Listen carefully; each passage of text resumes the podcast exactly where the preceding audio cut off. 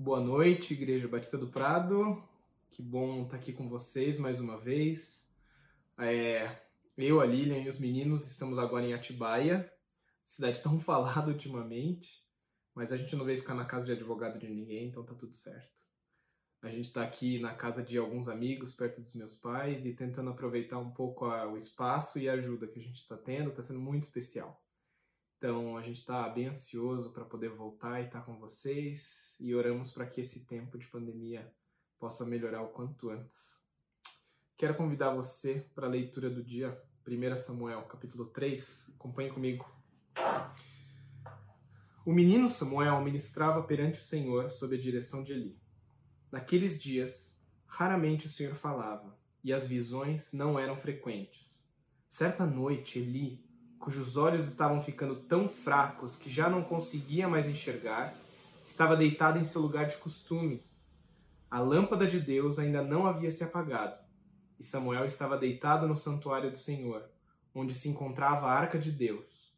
Então o Senhor chamou Samuel. Samuel respondeu: Estou aqui. E correu até Eli e disse: Estou aqui, o Senhor me chamou? Eli, porém, disse: Eu não o chamei. Volte e deite-se. Então Samuel foi e se deitou. De novo o Senhor chamou: Samuel. E Samuel se levantou e foi até Eli e disse: Estou aqui, o Senhor me chamou. Disse Eli: Meu filho, não o chamei. Volte e deite-se. Ora, Samuel ainda não conhecia o Senhor. A palavra do Senhor ainda não lhe havia sido revelada. O Senhor chamou Samuel pela terceira vez ele se levantou, foi até Eli e disse: Estou aqui, o Senhor me chamou? Eli percebeu que era o Senhor que estava chamando o menino e lhe disse: Vá e deite-se. Se ele chamá-lo, diga: Fala, Senhor, pois o teu servo está ouvindo. Então Samuel foi se deitar. O Senhor voltou a chamá-lo como nas outras vezes: Samuel, Samuel. E Samuel disse: Fala, pois o teu servo está ouvindo. E o Senhor disse a Samuel: Vou realizar em Israel algo que fará tinir os ouvidos de todos os que ficarem sabendo. Nessa ocasião, executarei contra Eli tudo o que falei contra sua família do começo ao fim. Pois eu lhe disse que julgaria sua família para sempre, por causa do pecado de seus filhos, do qual ele tinha consciência. Seus filhos se fizeram desprezíveis, e ele não os puniu. Por isso jurei a família de Eli: jamais se fará propiciação pela culpa da família de Eli mediante sacrifício ou oferta. Samuel ficou deitado até de manhã e então abriu as portas da casa do Senhor. Ele teve medo de contar a visão a Eli, mas este o chamou e disse: Samuel, meu filho. Estou aqui, respondeu Samuel. Eli perguntou: O que o Senhor lhe disse? Não esconda de mim. Deus o castigue e o faça com muita severidade, se você esconder de mim qualquer coisa que ele lhe falou. Então Samuel lhe contou tudo e nada escondeu. Então Eli disse: Ele é o Senhor, que faça o que lhe parecer melhor. Essa é a leitura da palavra de Deus para nós hoje. Nós estamos começando uma série nova que nós decidimos chamar de A Voz do Eterno, ouvindo quando Deus fala, nas diferentes fases da vida. É, já faz um tempo em que nós temos pensado sobre a necessidade, em épocas em que nós estamos à procura da escuta de Deus, da voz de Deus, aprender como nós vamos escutá-lo e como Deus fala. Porque uma das afirmações mais básicas do cristianismo é: Deus fala, Deus age na história. Desde a criação do mundo, passando pelos profetas, e na maior revelação em Cristo, o Verbo de Deus, nós sabemos que é, é a fala e a ação de Deus e não dos homens que determina novos rumos para a história. No momento de tanta instabilidade, como essa da pandemia do coronavírus, somada também à crise política no país, nós mais do que nunca precisamos entender quais vozes vêm até nós, porque nós somos impelidos por muitas vozes vozes, opiniões, querendo a nossa lealdade, querendo a nossa opinião, querendo a nossa ação. Todas essas vozes querem de nós como se fosse que nós nos tornássemos filiais de alguma determinada opinião.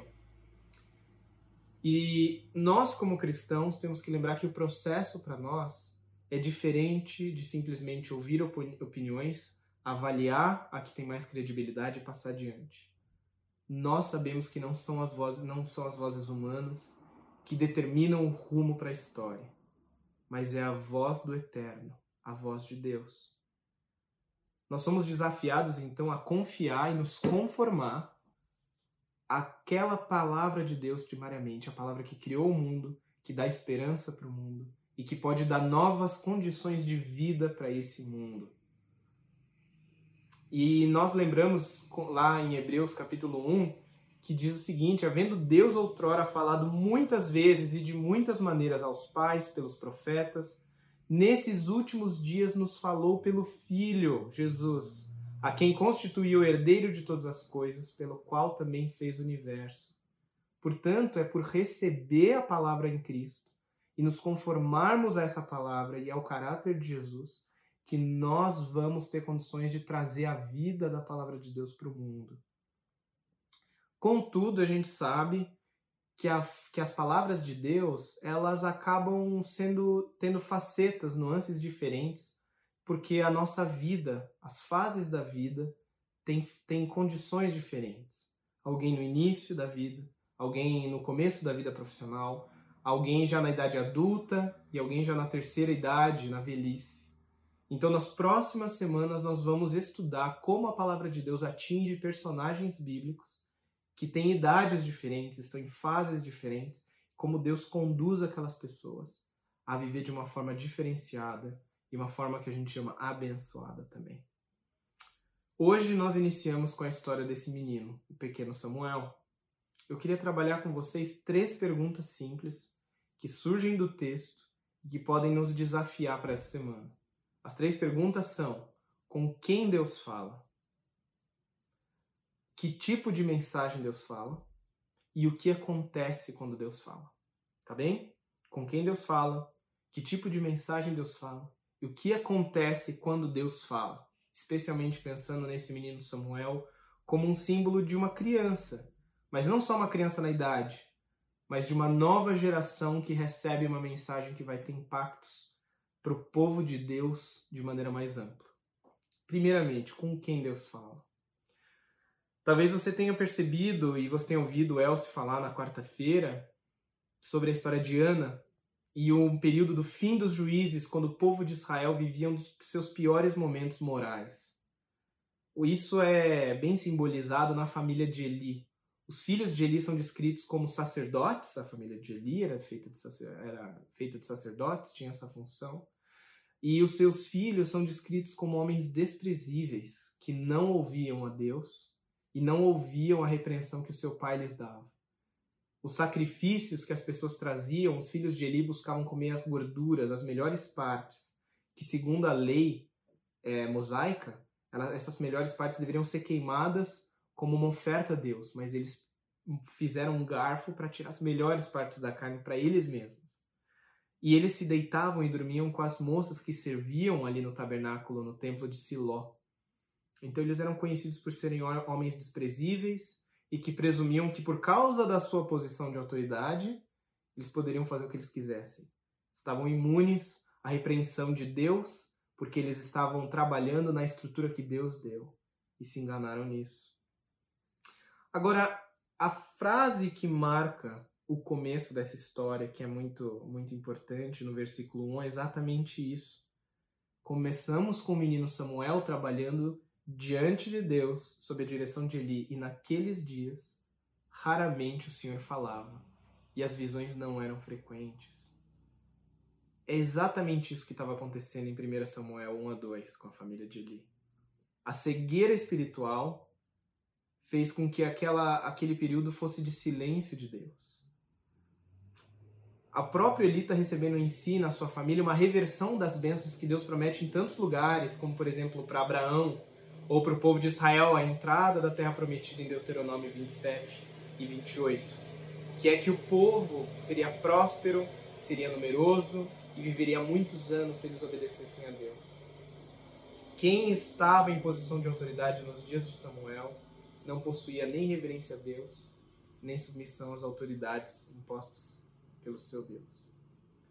Mas Samuel é trazido em contraste com essa família. Você vê que na história Samuel é apresentado como uma criança ouvindo a Deus, mas também como uma nova geração, distinta da linhagem de Eli. E ele está servindo a Deus, enquanto a família oficial que deveria fazer isso não está servindo a Deus. Na verdade, a frase que caracteriza o menino Samuel e que é dita por ele cinco vezes é: Estou aqui. A frase que um soldado diria para um superior: Eis-me aqui. A única vez em que Samuel não fala estou aqui é para obedecer ali em direção a Deus e falar: Fala, Senhor, porque o teu servo ouve. Essa é a única vez em que Samuel muda a sua frase. E quando ele muda, é para se submeter ao que a autoridade que estava sobre a vida dele, o Eli, diz.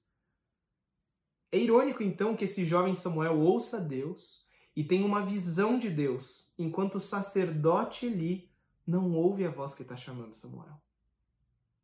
Tudo isso constrói um cenário que nos diz com quem Deus fala. Deus fala com pessoas, vez ou outra, quando a cegueira espiritual está tá instalada. Nós temos que ter esperança que quando o nosso contexto parece de confusão e de cegueira e de surdez espiritual, Deus tem interesse em falar com uma nova geração. Agora, isso traz uma segunda ironia para o texto, que é que enquanto Eli é descrito no versículo 2 como dormindo, deitado em seu lugar de costume, um lugar sem qualquer característica digna de nota, o menino Samuel, no versículo 3, estava deitado no santuário do Senhor, onde se encontrava a arca de Deus. Ele estava próximo a Deus. E o autor usa esse dispositivo de espaço para demonstrar onde estava o coração de Eli e onde estava o coração de Samuel. O coração de Eli estava no lugar de costume. Ele tinha uma trajetória de vida e ele estava no mesmo lugar de sempre. Mas o menino, o menino Samuel está próximo de Deus, está próximo da presença de Deus. Isso nos leva a refletir que Deus pode ir a falar em tempos sombrios, tempos em que parece haver uma completa cegueira. Não falamos apenas de incompetência técnica, mas de uma cegueira espiritual. E essa história de Samuel nos lembra que as novas visões que perduram e que trazem vida para o povo de Deus é para aqueles que estão disponíveis, próximos de Deus. Não apenas aqueles que têm uma influência pública ou uma influência segura ou têm um status quo no establishment que a gente está vivendo. Deus ele não possui problema algum em quebrar a cadeia de comando da, daquilo que determina valor e posição social. Ele quebra a cadeia de comando e não fala com o sacerdote, não fala com a família do sacerdote, mas fala com aquele que está próximo dele, dele mesmo, de Deus. Você acha que estamos no momento de cegueira espiritual? Eu creio que nós estamos num momento muito delicado e que Deus está nos dando chances de falar conosco, honestamente. Eu não acho que estamos num momento de estabilidade, mas de muita instabilidade. Um, um momento de cegueira espiritual temperada por fake news, por alianças doentes entre a fé cristã e a política, e lideranças espirituais viciadas e vendidas na influência social e política. Oremos para que surja uma geração com quem Deus vai falar. E que nós ensinemos às novas gerações a importância da disponibilidade, da proximidade com Deus, para que Ele nos, nos fale e para que Ele dê novos rumos para o povo dele. Aprendemos, aprendamos a estar disponíveis para Deus, porque é com pessoas disponíveis que Deus fala em épocas de cegueira espiritual. A segunda pergunta que esse texto trabalha é que tipo de mensagem Deus fala para uma nova geração disponível em tempos de cegueira? E essa é uma excelente pergunta. Mas em resumo, nós podemos dizer que Deus traz uma mensagem que chama, que convida a segurança exclusiva em Deus, conforme mudanças vão atingir a nova e a velha geração. Veja que o anúncio que Deus traz para esse menino Samuel, depois dessa confusão que Samuel passa, porque diz que Samuel não conhecia o Senhor mesmo ele estando tão próximo, ele ainda está conhecendo quem Deus é. Ele não está pronto, 100% pronto. Mas a mensagem que Deus traz para esse menino disponível é que ele ia realizar em Israel alguma coisa que ia fazer tinir os ouvidos, uma coisa incrível, uma coisa grande. É uma mensagem de ruína e de disciplina para a família que estava estabelecida como a família sacerdotal. Essa família ia ser irremediavelmente punida a ponto deles nunca mais terem idosos na família, todos iam morrer jovens. Mas você vê que existe na mensagem dada a Samuel um insight dos erros da geração anterior. E nada é mais característico, característico nas novas gerações do que insights de erros dos mais velhos e daqueles estabelecidos em posições de poder. Basta você ter um filho adolescente em casa que você vai saber do que, que eu estou falando. Basta você ter aquele empregado, aquele estagiário novo que às vezes está chegando no trabalho e que quer mudar as coisas. A gente sabe que as novas gerações elas vão correr atrás de, de insights do que está errado no, na situação que já está estabelecida. Contudo, a mensagem dada a Samuel não é algo que, vai, que traz prazer ou uma decisão simples para o menino. Você vê que aparentemente Samuel nem sabia da profecia que era dada no capítulo 2, que um homem de Deus já havia falado a Eli que existiria uma disciplina muito séria sobre a família dele. E do nada esse menino recebe uma palavra de que a família de Eli, a quem ele serve tão fielmente, vai ser bastante castigada. Eli e os seus filhos iam ser muito, muito disciplinados, mas veja que isso teria consequências para Samuel. Você consegue imaginar que essa mensagem de ruína poderia significar o colapso do sacerdócio, o fim daquele templo em Siló, e isso ia ser o fim da estrutura que sustentava Samuel. Ao mesmo tempo, a subsistência dele estava em jogo. E se Eli se irasse e quisesse punir o menino Samuel? Então, quando essa mensagem vem, você vê que Samuel resiste falar. Eli tem que insistir com Samuel para que ele fale isso. Mas a fala de Deus, a gente percebe que ela não é apenas um anúncio de disciplina sobre os erros de uma geração mais velha para ser trocada por uma mais nova ou pela ideologia mais correta ou mais moderna de Samuel. A mensagem que é dada chama a confiança de Samuel para Deus, para aquele que governa a história, para aquele que instituiu o templo. E mesmo que isso tem, entre em colapso, Deus vai ser a segurança de Samuel. A segurança do menino precisava estar em Deus, não na posição social, não na função dele, não no seu chefe ali. Para aqueles que colocam a sua confiança na estrutura onde eles estão, seja ela de posses, de posição social, de trabalho, de popularidade, de sucesso, de ser casado ou não, do clube que você vai ou a condição de alguém na sua família. A mensagem de Deus sempre vai surgir. Quando Deus fala, isso sempre vai ter uma parcela de risco. Não há evangelho sem cruz. Não há mensagem verdadeira de Deus que não atinja uma identidade construída pela sua e pela minha força. Se a sua identidade estiver no trabalho e não em Cristo, qualquer palavra da parte de Deus na Escritura ou por uma revelação direta, é, ela vai ameaçar o seu sucesso e vai ser interpretada como intrometida ou mentirosa. Se a sua identidade estiver em alguma preferência política e não em Cristo, Qualquer palavra bíblica que ameace a sua ideologia, o seu candidato, ou uma bandeira pela qual você luta e milita, com certeza a palavra de Deus vai soar uma intrusa e até problemática. Então, abre, abre os olhos para isso, porque quando Deus realmente fala conosco, assim como falou com Samuel, ele não simplesmente vai confirmar os gostos e as tendências da geração mais nova. Se Deus estiver sempre de acordo com a sua geração ou com o seu gosto, provavelmente você está ouvindo a você mesmo e não o Deus verdadeiro, Deus que criou o mundo, Deus Pai de Jesus Cristo. Mas se de fato o desafio de Deus aponta para a necessidade de arrependimentos e de mudanças que vão afetar todas as gerações, a mais velha e a mais nova, está chamando ambas para confiança em Cristo podemos estar diante de um verdadeiro avivamento enviado por Deus, de uma verdadeira mensagem que pode alterar o curso da igreja Batista do Prado, mas também da igreja de Cristo em todas as épocas.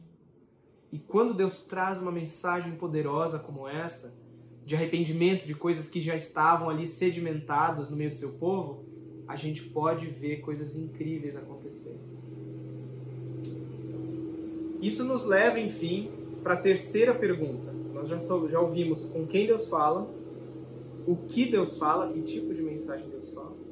E por último, o que acontece quando Deus fala. Em resumo, a gente pode dizer que quando Deus fala, Deus traz, proporciona um novo relacionamento de escuta e humildade com relação a Deus, mas também com relação à geração nova e antiga. Como que isso funciona? Primeiramente, Deus nos convida, quando ele fala, a aprendermos uma escuta com humildade para com ele. É importante notar que Samuel, como a maioria, como todos os profetas bíblicos, como Jesus Cristo mesmo enviado por Deus, ele não possui autonomia para alterar e para produzir uma mensagem própria. Samuel não é apenas avisado de uma coisa que vai acontecer. Ele é chamado a ser um canal fiel da mensagem de Deus.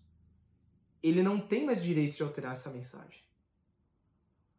E o fato, Samuel, a gente vai ver no versículo 19 e 21, que a autoridade de Samuel começa a crescer exatamente porque as coisas ocorrem exatamente como Deus lhe falou é Deus agindo, porque aquilo se cumpre.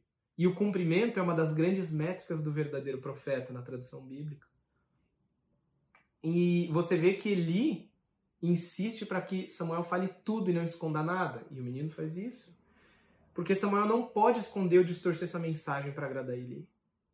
Ele precisa revelar aquela mensagem e viver de acordo com aquela mensagem em obediência integral, na verdade, a ela. Sempre que Deus fala uma nova geração, seja audivelmente, o que é mais raro, seja por meio da escritura, que é o mais comum, dois movimentos surgem: uma informação e uma formação. Suas palavras, a palavra de Deus nos informa de quem Deus é, do que ele fez, de como ele tem de agir, de que tipo de novidade de vida ele pode trazer. A gente usa essa linguagem na teologia de um fiat, fiat não carro, o Fiat Lux que Deus fala, haja luz, Fiat Lux, haja luz e houve luz. Quando Deus fala, existe um Fiat, uma, uma, um surgimento de algo novo ali, uma informação do que está acontecendo.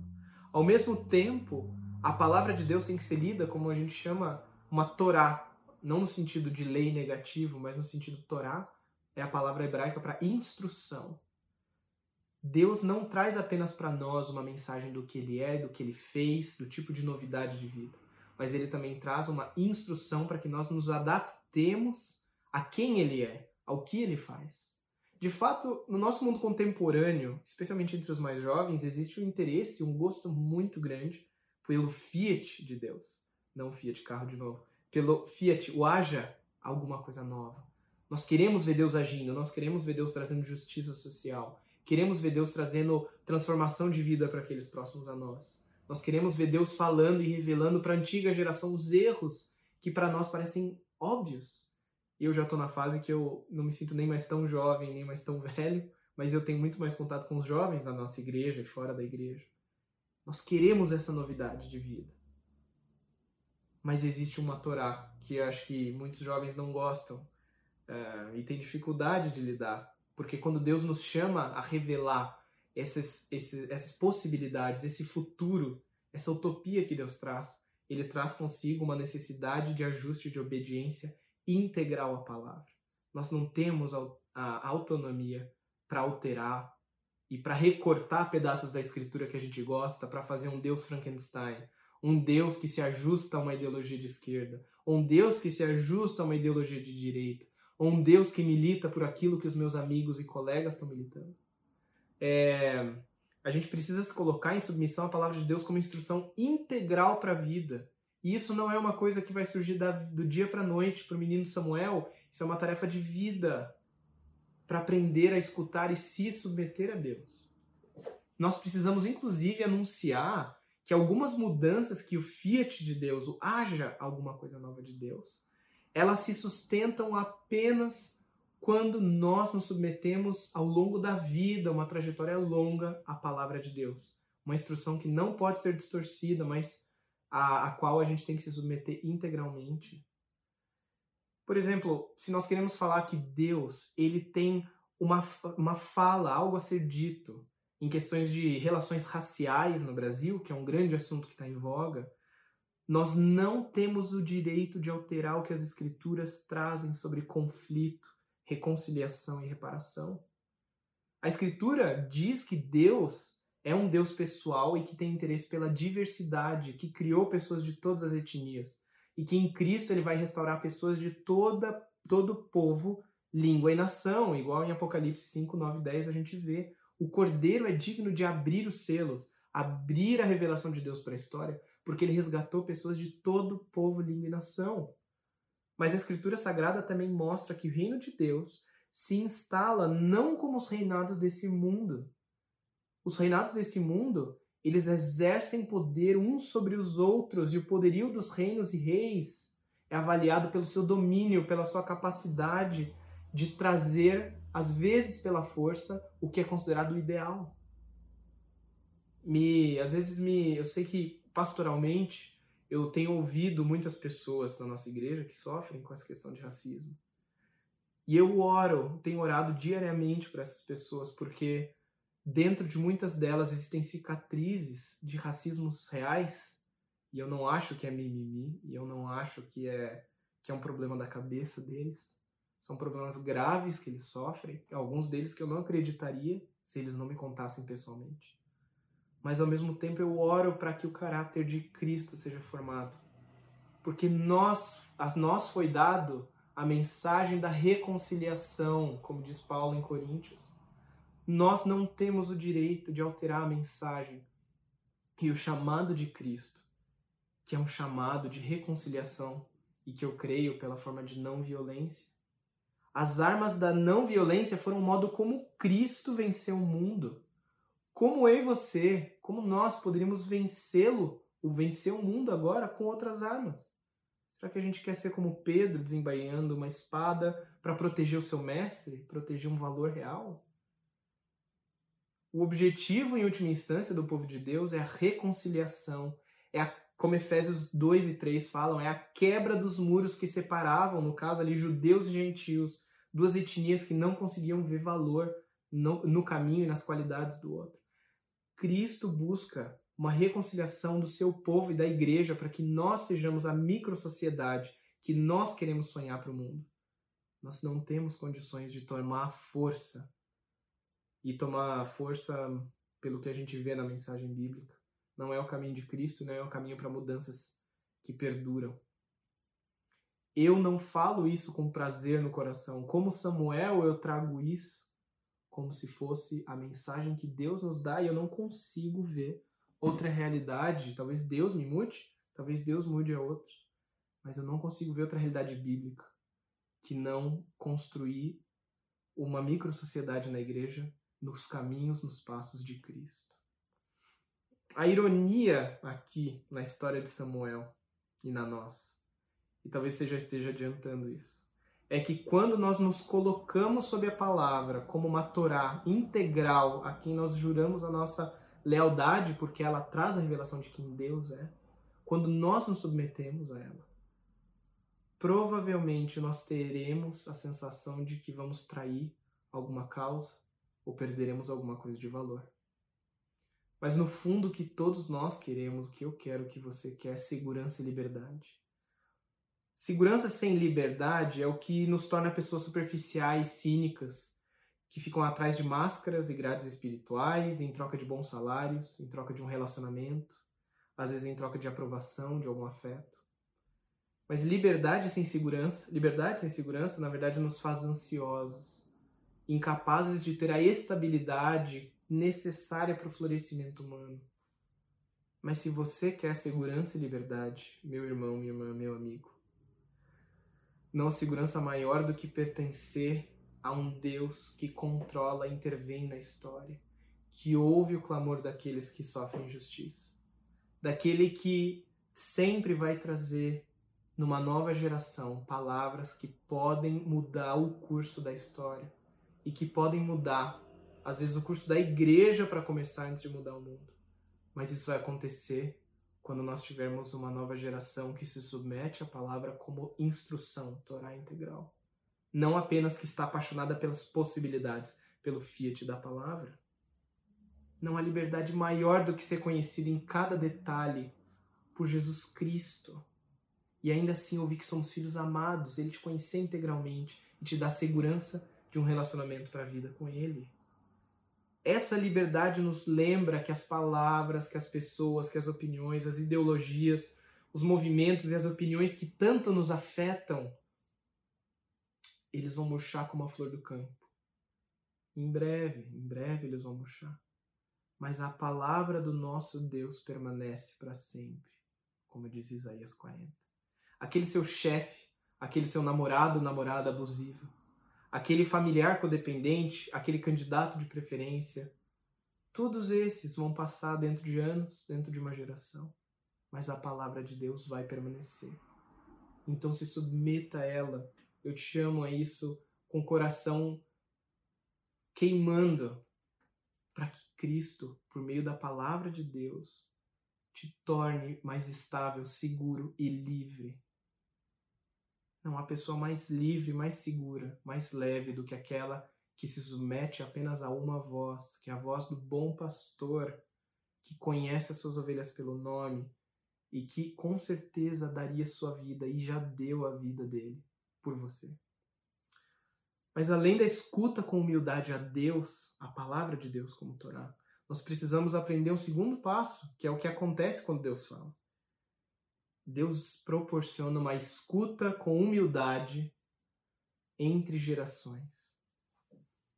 Eli, na história aqui, confirma a dura mensagem de Samuel. No versículo 18, ele fala o seguinte: Samuel lhe contou tudo e nada escondeu, então Eli disse: Ele é o Senhor, que ele faça o que lhe parecer melhor. Meus amigos, quantos Samuéis na nova geração, precisam de Elis que estejam seguros o suficiente, um homem, uma mulher mais experiente, seguros, para insistir que essa nova geração traga público que Deus está lhes dando de insight. E ainda que com o custo de ter a sua própria seu próprio status, seu próprio erro questionado. Não há chance de uma nova geração ganhar coragem na vocação de povo de Deus e na mensagem recebida de Deus.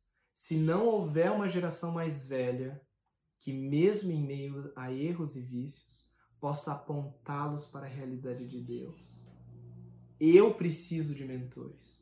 A nossa igreja está cheia de jovens ávidos, no alto da sua energia, precisando de mentores. Mentores fiéis que chegaram até o fim, conseguindo dizer: Ele é o Senhor. E eu sei que quando ele fala, ele tem o direito de fazer. Ele vai fazer. Mas isso quer dizer então que toda nova geração, quando chega e ouve a Deus, vai haver uma quebra com a geração anterior? Vai ter sempre um, uma cisão? A resposta é sim e não.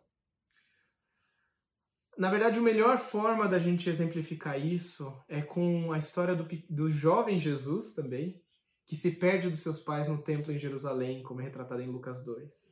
Jesus, com seus 12 anos de idade, desaparece no meio da multidão em Jerusalém e é deixado pelos seus pais. Eles voltam e o encontram, e a conversa termina assim.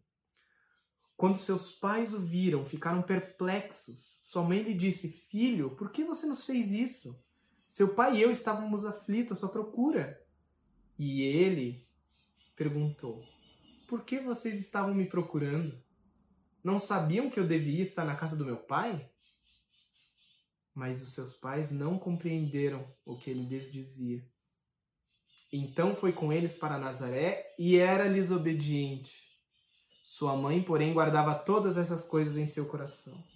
Isso está lá em Lucas 2, 48 ao 51. O jovem Jesus nos apresenta uma dialética muito difícil de ser sustentada. As suas prioridades, a sua identidade estava definida por ser um filho de Deus, por seu relacionamento com Deus. Ele estava seguro e livre com seu Pai Celestial. mas isso o tornava seguro e livre para se submeter aos seus pais sem ser completamente definido por eles. Mais tarde, o próprio Jesus iria falar sobre a questão de quando era visitado pela sua família, a gente vê isso em Marcos 2, que ele diz: Quem é minha mãe? Porque as pessoas na porta falaram: A sua mãe e seus irmãos estão aí. Ele fala: Quem é minha mãe e meu pai? Quem é minha mãe e meus irmãos? A minha família são esses que submetem ao Pai. Jesus relativiza os laços de sangue aos laços de relacionamento com Deus e com o povo de Deus. Cristo, como Samuel, aprende que quando nós somos seguros e livres no relacionamento com Deus, nós temos capacidade de nos submeter e buscar escuta com humildade com a geração mais velha, não buscar quebra. O nosso objetivo não é provar que a ideologia jovem, a ideologia moderna é mais superior moralmente. Nem que os nossos pais, que já foram jovens, estão completamente perdidos, irremediavelmente per é, perdidos. Portanto, Cristo, como Samuel, aprende que a vocação implica em submissão. Abandone os sonhos de liberdade extrema, porque para um discípulo de Cristo não vai acontecer. Toda vocação profética, significativa e durável passará por aprender submissão e humildade. Mesmo no Getsemane, Jesus Cristo ora: Abba, Pai, se for possível, passa de mim esse cálice, mas que não seja o que eu quero, mas sim como tu queres. É da certeza de que Deus falou e que Deus é o Pai que ama Cristo. É dessa, dessa certeza que Cristo ganha sua segurança e liberdade para questionar o status quo da sua época, ainda que se submetendo à força dessa autoridade, a força dessa autoridade, inclusive, para tirar sua vida. Mas é da morte de Cristo que Deus muda o mundo. Deus muda o curso da história, usando o mal e as forças do mal e as forças de opressão no mundo dele e subvertendo elas em vida. Veja, quando Deus fala e quando Deus age, quando Deus trouxe o seu verbo vivo para o mundo, nem mesmo o poder humano de trazer a morte pôde frustrar os planos de Deus. Nem a maior repressão humana poderá impedir o curso daqueles que submetem primariamente à voz de Deus. Nós estamos diante de um desafio. As nossas gerações mais novas vão precisar aprender a viver ancoradas em Cristo, o que vai torná-los livres e seguros para questionar em diálogo e em submissão à geração mais velha. Mas isso não vai ser em temor, isso vai ser na segurança que vem de Cristo. Ao mesmo tempo, a geração mais velha precisará aprender a viver ancorada em Cristo, para que isso os torne livres e seguros, para não precisarem se impor ou usar de força para dominar a geração mais nova ambos terão que relativizar as suas tendências, os interesses da sua geração, para ouvir fielmente a voz do Eterno. Mas é dessa escuta mútua, em humildade, e uma escuta conjunta a Deus, é que poderemos ver Deus trazendo rumos novos para a Igreja Batista do Prado, para a Igreja de Cristo e, quem sabe, para o nosso país. Que Deus ensine as novas gerações e as velhas gerações a ouvir a voz de Deus como Samuel e dizer: Fale, Senhor, porque o seu servo está ouvindo. Vamos orar? Querido Deus, nós somos gratos porque o Senhor tem sido nossa força, a nossa segurança, e pedimos que o Senhor nos ensine a ouvir a tua voz, como Samuel fez, e que as novas gerações, na nossa igreja e na tua igreja pelo Brasil e pelo mundo, possam aprender e desenvolver a confiança no Senhor e não nas estruturas onde eles estão. E que isso possa crescer em diálogo, em amizade, em escuta, em humildade ao Senhor e às gerações mais velhas. Nos ensina, ó Deus, a te ouvir, a te obedecer com alegria. E nos mostra também o caminho por onde o Senhor quer nos guiar. É no nome de Jesus que nós oramos. Amém. Meus amigos, Fiquem com Deus, vão em paz, espero revê-los em breve. Um beijo.